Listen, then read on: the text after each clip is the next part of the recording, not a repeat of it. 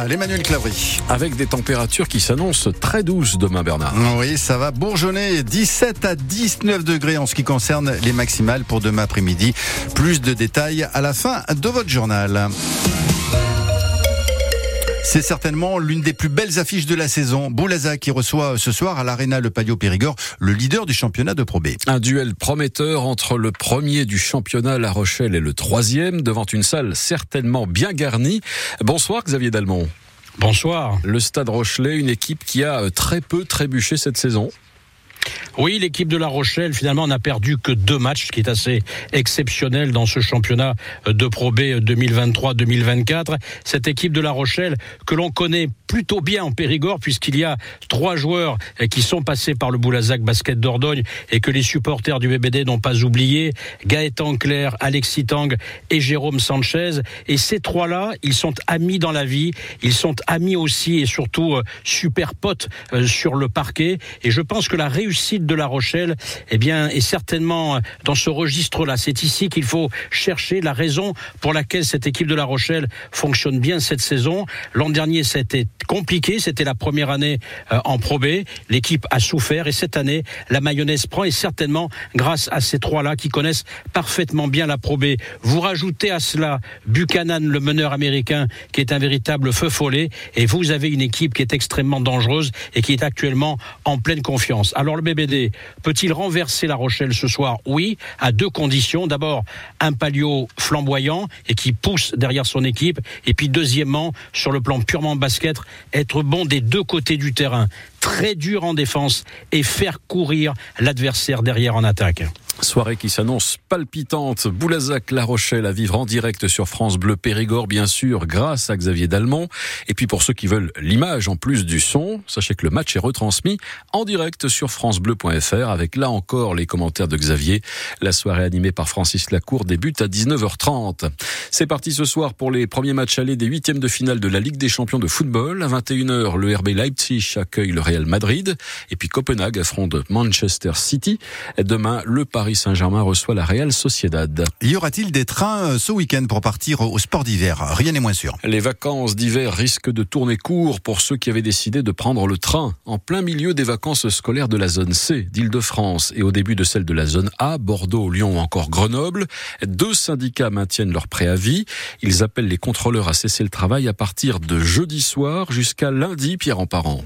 La dernière réunion de négociation hier soir n'a pas convaincu Sudrail et la CGT. Les deux syndicats prévoient donc une forte mobilisation jusqu'à 70% de grévistes. À leurs yeux, les promesses faites après la grande grève de Noël 2022 n'ont toujours pas été tenues, comme par exemple la présence de deux contrôleurs par TGV. De son côté, la direction propose des augmentations de salaire, un millier d'emplois supplémentaires, dont 200 contrôleurs et une prime de 400 euros en mars.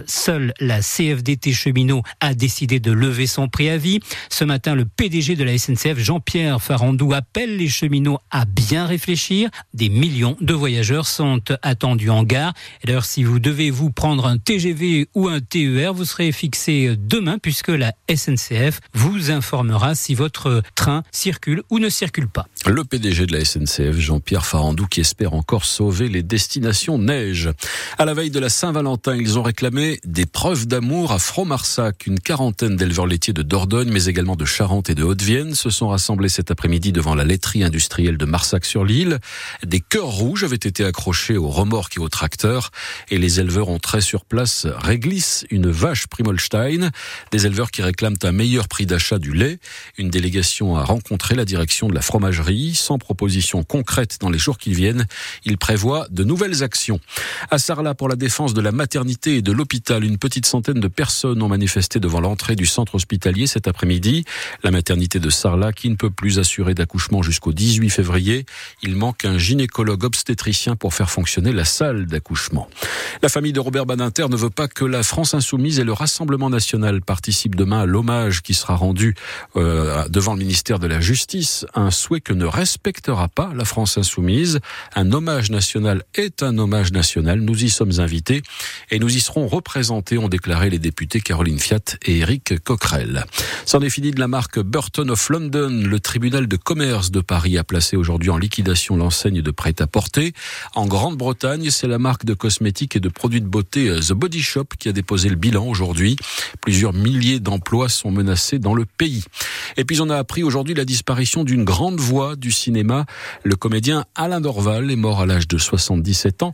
Une voix que vous allez certainement reconnaître. C'était sûr Faut tout essayer pour l'obtenir, mais accepter aussi qu'il y ait de la casse. Au lieu de montrer le voisin du doigt en disant j'ai tout raté dans la vie à cause de lui, ou d'elle, ou je sais pas qui. Ça, c'est des trucs de trouillard et t'en es pas un, toi. Tu vaux mieux que ça. Alain Dorval, la voix française de Sylvester Stallone, mais également d'ailleurs le père de la députée Aurore Berger. Enfin, une page va se tourner à M6 après plus de 20 ans à sa tête. Nicolas de Taverneau annonce qu'il quittera la direction de la chaîne en avril prochain.